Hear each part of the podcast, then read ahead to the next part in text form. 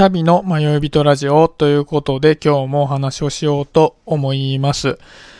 今日はですね、ツイッターで今日リツイートされてきたツイートを読んで、あ、すごくなるほどなと思ったのがあったので、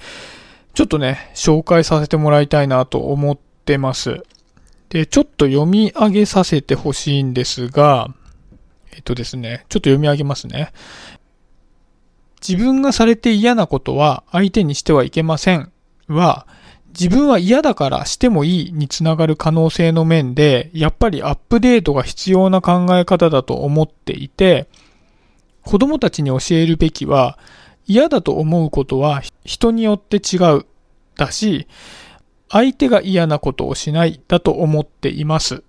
というツイートがあったんですね。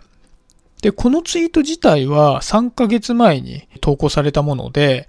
実際に僕のタイムラインに今日流れてきたのは、ご本人がその3ヶ月前にしたツイートをブログでさらに詳しく深掘ったものの、えリンクが回ってきたんですね。で、そのブログもものすごくいいなというふうに思ったので、まあ、これは備考欄にあのリンクを貼っておくので、こちらもぜひ読んでみてもらえると嬉しいなと思います。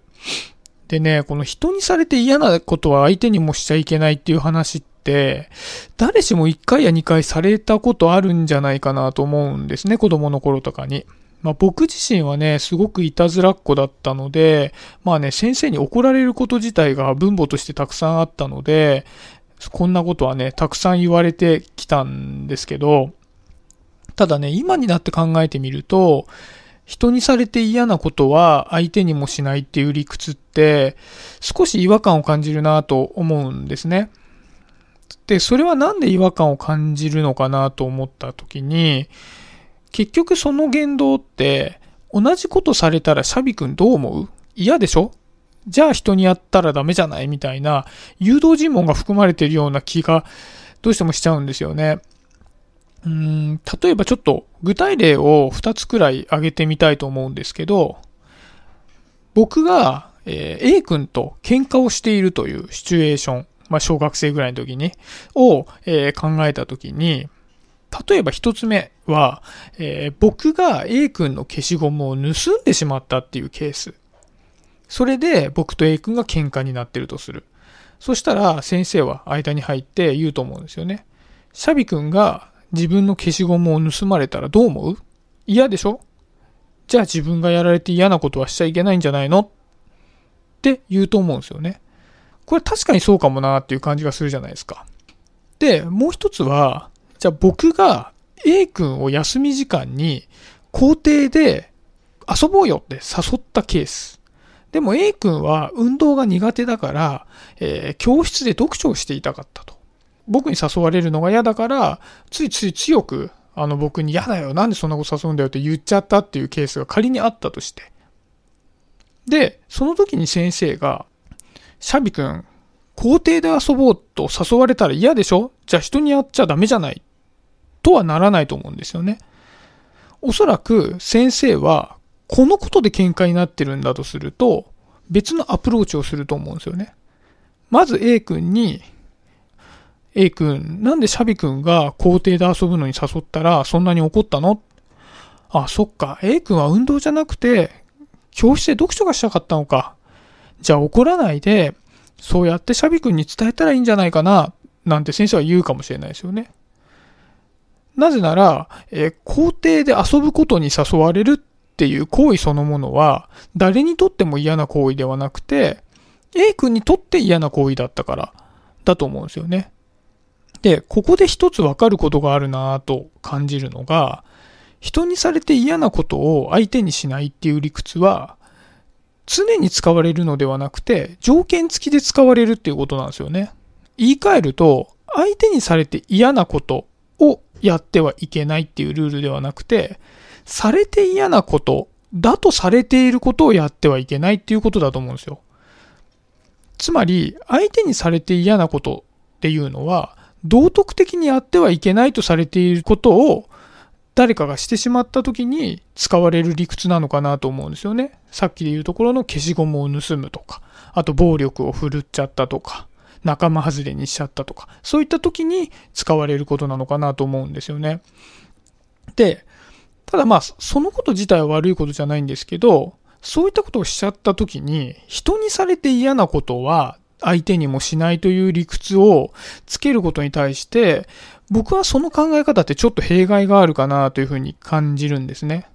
要は、人にされて嫌なこと、イコール相手がされて嫌なことというふうに共通概念みたいになってしまうと、それ以外の個別の嫌なことっていうのがとても言い出しづらくなっちゃうんですよね。要は、人それぞれ的な部分っていうのが、どんどんどんどん霞んでいってしまうような気がするんですね。だから僕は、どっちかというと、人にやられて嫌なことを人にしないというふうに、共通概念を大切にするっていうのがいいっていうよりは、自分が嫌なことを人に言える環境っていうのが大事かなというふうに思うんです。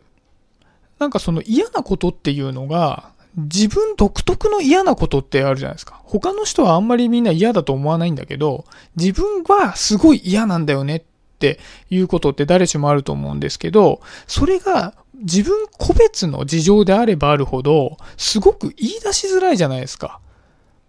で、基本的なこう嫌なことっていうのが共通概念になってしまうと、どんどんどんどんそれが言いづらくなって、結局、あの、それは我慢しなければいけないみたいな感じで、生きづらさにつながるなというふうに感じるんですね。なんか、こう、この話を拡大解釈すると、飲み会ハラスメントとかの根っこもそれに近いんじゃないかななんて思ったりするんですよね。例えば、なんかこう会社で上司がま飲み会好きだからっつって、じゃあ30人で部で大きな飲み会やるから、お前もぜひ来いよ、みたいに言われた時に、いや、僕、大きな飲み会とかね、あんまり好きじゃないから、できればそういう誘い方してもらわないでもらいたいです、みたいなこと言ったら、おそらく上司は、みんなで飲んでコミュニケーション取るっていうのが大切だろう。そんなこと言うんじゃないよ、みたいになっちゃうかもしれないじゃないですか。だから、僕が大きな飲み会に参加したくないっていう事情っていうのは、却下されちゃったりするわけですよね。組織だったりすると。で、僕はね、結構大きな飲み会とかっていうのは、なんか、うん、慣れてきちゃった方ではあるんですけど、僕個人がやられて嫌なことっていうこともあって、例えば僕は、普通何々でしょうっていう言い方をされるのがすごく嫌なんですよね。なんか僕がやったことに対して、違うよ、普通何々でしょうとかって言われると、僕の中で勝手に頭で変換しちゃって、僕は普通のことができない変わった人間なんだから、死の子の言わずに直せっていう、マジョリティの理屈を押し付けられてるように感じるんですよ。でもこれって、完全に僕の認知の歪みだから、一般的なこう嫌がり方ではないと思うんですよね。でも僕は嫌なものは嫌なんですよね。でも、じゃあ普段社会生活を営んでいて、誰かが普通何々でしょうって言った時に、いや、僕その言い方すごい嫌だからやめてくれないかなって言いづらいじゃないですか。だって他の人はあんまり嫌じゃないんだから。で、こういうことって、人にやられて嫌なことは相手にもしないという、こう共通な嫌なことっていうのが決められてしまっていることによって、人それぞれ嫌なことを伝えるっていうのが、こうチームワークの取れないわがままな言動とか、あと変わった人の感じ方みたいになって、こう言い出しづらくなってるっていう環境があるからじゃないかなっていうふうに思うんですよね。ただ一方で、やっぱり世の中って、こういろんな特性とか属性を持った人がいるじゃないですか。だから、その特性とか属性によって、人それぞれ痛みのポイントが違うと思うんですよね。だから僕は普通でいられない自分っていうのがコンプレックスだったので、普通というキーワードにナーバスになりがちですけど、例えばですけど、背が190センチあることがコンプレックスだった。まあ、大きい人ですね。がいたら、ああ、背が高いとやっぱりモテるでしょうみたいに言われるのがすごく嫌かもしれないじゃないですか。でもこれ僕全然嫌じゃなくて、僕174センチぐらいなんですけど、あ、背が高く見えるねって言ったらちょっとラッキーと思うんですよ。やっぱ背が普通だから。ただこれは人それぞれ違う部分だと思うんで、やっぱり言ってくれないとそれが嫌だっていうのはわからないし、で、それを言いやすい環境っていうのが、まあ、こう、みんなが生きやすく生活できる社会なんじゃないかななんて思うんですね。だから、やっぱり教育の段階で、まず自分がされて嫌なことって何なんだろうなっていうことを考えて、で、そして、何々ちゃんがされて嫌なことは何なんだろうっていうのを考えて、あ、そこにはみんなが共通して嫌なこともあるよね。あと人それぞれ違う嫌なこともあるよね。じゃあもしかしたら、わからないで嫌なことをやってしまうことがあるかもしれないね。だったら、嫌だった時にこういうのは嫌だよって相手に伝えてあげた方が良さそうだよね。で逆にもし嫌だって伝えてもらえたんであれば、自分が嫌だったとしても、嫌じゃなかったとしても、それはしない方が良さそうだねっていうことを教えていった方がいいんじゃないかなって思うんですよね。だから皆さんもね、おそらく、まあ僕ほどじゃないにしても、人にされて嫌なことはやっちゃダメでしょみたいなことって、